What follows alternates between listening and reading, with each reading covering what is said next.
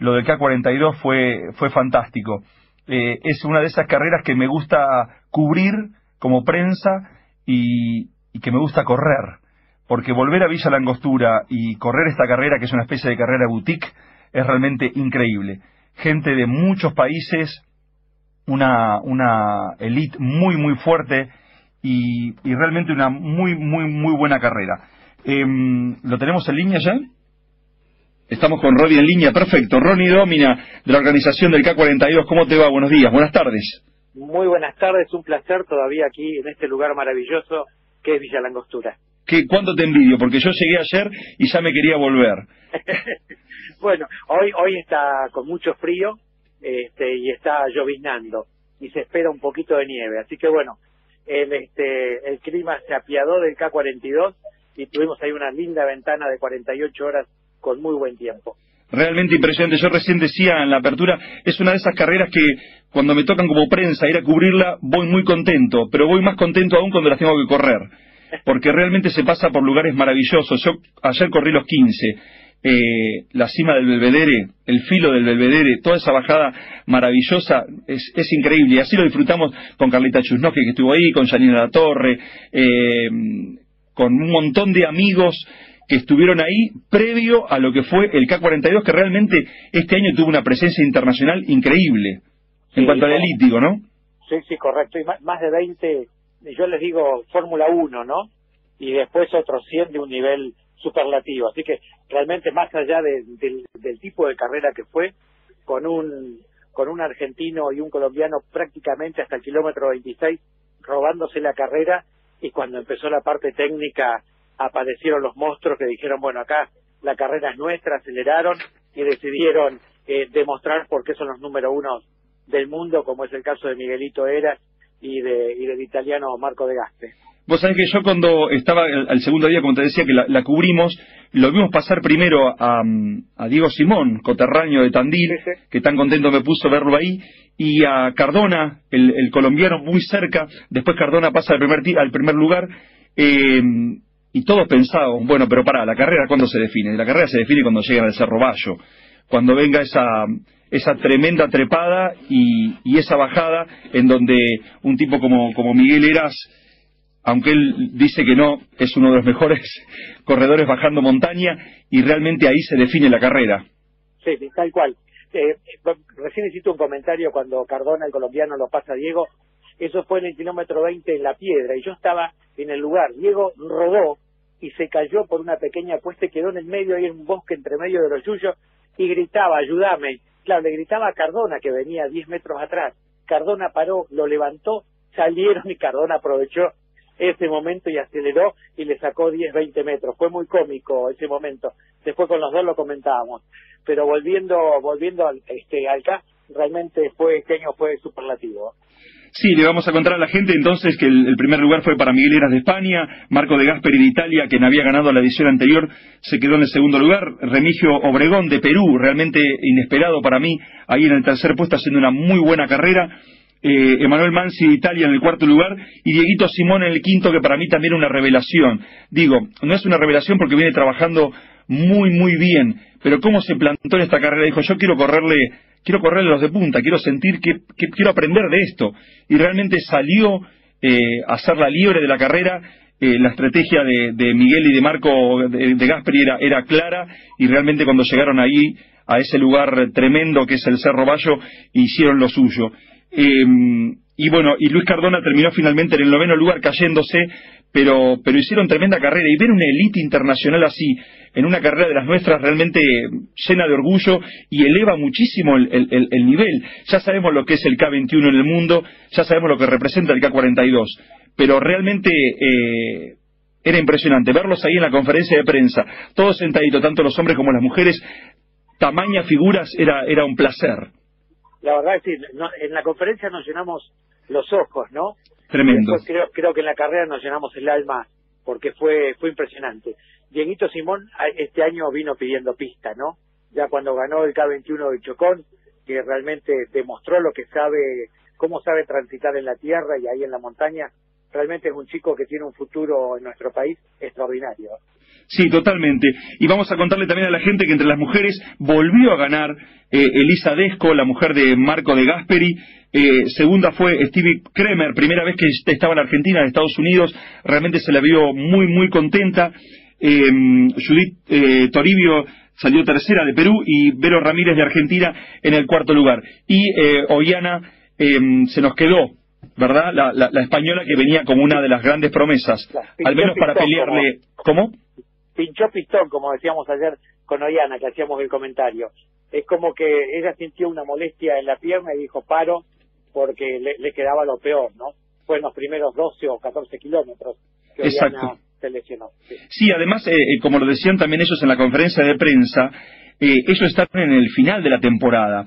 O sea que el, K42 no es una carrera cómoda, no es que estamos corriendo en bajada todo el tiempo, es una carrera que, exige y, tamaño nivel de, de, elite los exige eh, aún más. Eh, no vino a correr Ollana cómoda. La tenía Elisa, que ya la había ganado, y, Stevie Kremer, que yo las vi pasar también muy pegaditas, muy juntitas, haciendo una, una gran carrera. Tal cual, bueno, bueno, después estaban nuestras chicas, ¿no? Eh, Virginia, Roxana, Andrea, que también estuvieron ahí pegaditas tratando de demostrar que por algo son nuestras figuras nacionales. Bueno, Virginia Galvez ganando el Gran K, eh, ¿no? Contándole a la gente también que el Gran K eh, es los 15 kilómetros, el K15 y el K42, eh, quienes corrían el Gran K tenían esa gran posibilidad y termina ella eh, ganándolo Virginia, realmente haciendo una gran, gran carrera, una corredora que no es netamente de montaña. Tal cual. Tal cual, así que bueno, realmente fue un espectáculo. Hoy nos vimos muy sorprendidos, 170 mil personas han visto el video en las en las últimas 20 horas, que fue cuando lo levantamos, y realmente no, nos sorprendió la cantidad de visitas. Impresionante. El, el video, ahora que lo, nombraste, en la, en la CAFest, ahí cuando lo pusieron, el momento que todos estamos esperando, ¿eh? Te digo, año a año. Está bien, venimos a correr, pero vamos a la CAFest. Eh, eh, cuando pasaron el video ahí, realmente la gente terminó aplaudiendo porque muy, muy bien editado ahí por, por Gonzalo D'Amato, por su gente, eh, un trabajo impecable han hecho con ese dron sobrevolando en varios lugares del, recorrido y teniendo cámaras propias en, en, otros, y lo que fue la transmisión del streaming, porque no nos vamos a olvidar de eso, la transmisión al mundo. Bueno, hoy, hoy estuvimos trabajando la mañana aquí en Villa en lo que va a ser la edición del 18 y 19 de noviembre de la decimocuarta edición del K42. Ya estamos trabajando para para aumentar ese streaming y ver si podemos poner 6, 7 cámaras en la montaña. Repetime la fecha, por favor. 18 y 19 de noviembre. Bien, del 2016 ya estoy anotado. Ok. Del 2016. bueno, te cuento que ya hay 247 anotados. No te puedo creer. 247 anotados ya están para el K42 del 2016. ¿Cuánta gente, cuánta gente debutando, cuánto, cuántos corredores debutando en la, en la montaña que utilizan el K15 para eso? Yo, que estuve realmente en el recorrido, que la corrí completa, yo venía de una lesión, o sea que para mí era muy importante esta carrera, eh, poder transitarla y correrla. Incluso hice un tiempo que está, estaba relativamente bien, dos horas, dos minutos para que venía lesionado y no entrenando muy bien, pero la alegría de, toda la gente que se inicia en la montaña, de tantos porteños que viajaron para allá, como gente del sur, como gente de todo el país, era realmente increíble y se vivió en la fiesta final, así como los 42, un montón de gente debutando también en esa categoría, que desafían eh, a la montaña y por suerte gente entrenada. No es que, viste, se largan así porque sí, van en busca de una revancha o estuvieron entrenando muy duro y realmente completó esto que vos decías, una fiesta que hace que, el streaming haya explotado, que las redes hayan explotado también y, la cantidad de visitas que tuvo el video y lo que seguramente será para nosotros el próximo lunes, cuando en Buenos Aires en carrera eh, eh, tengamos una hora exclusiva, exclusivamente del K42 contándolo como hacemos siempre desde adentro. Mira, me están este, hablando en la oreja, 242 mil personas vieron. O sea, entre las 11 de la mañana y esta hora más de 50.000 personas se sumaron. Increíble, es lo que vos decís, reventaron las redes. ¿eh? Impresionante, y porque realmente lo, lo, merece. Lo que ha pasado con, con, esta carrera, lo hemos hablado con Diego Sarva muchas veces acá, cómo surgió esta carrera en Argentina, cómo se expandió al mundo y la trascendencia que hoy tiene el K-42, porque si no, digamos la verdad, eh, Miguel Eras, de Gasperi, Obregón, no vienen, eh, no vendrían a la Argentina y sin embargo vienen y se los ve felices. Compartimos también el, hotel ahí con, con Miguel Eras un poquito de pileta después de, de, la carrera para, para aflojar las piernas y estaba totalmente feliz y maravillado. Sí, sí, tal cual, así como vos lo decís. Y también como lo vive la gente de la villa, ¿no? Porque este, la gente volcada ahí a las calles, yo durante todo el año hubo una chance ahí con la, con la empanada, que el año pasado me ganó, debo reconocerlo, este año le gané por una nariz, eh, este, y cuando veníamos bajando como la aplaudían a la empanada y toda la gente volcada ahí en la, en la calle, eh, se ve realmente poco. Y eso es, es, muy bueno porque también la villa hace propia la carrera.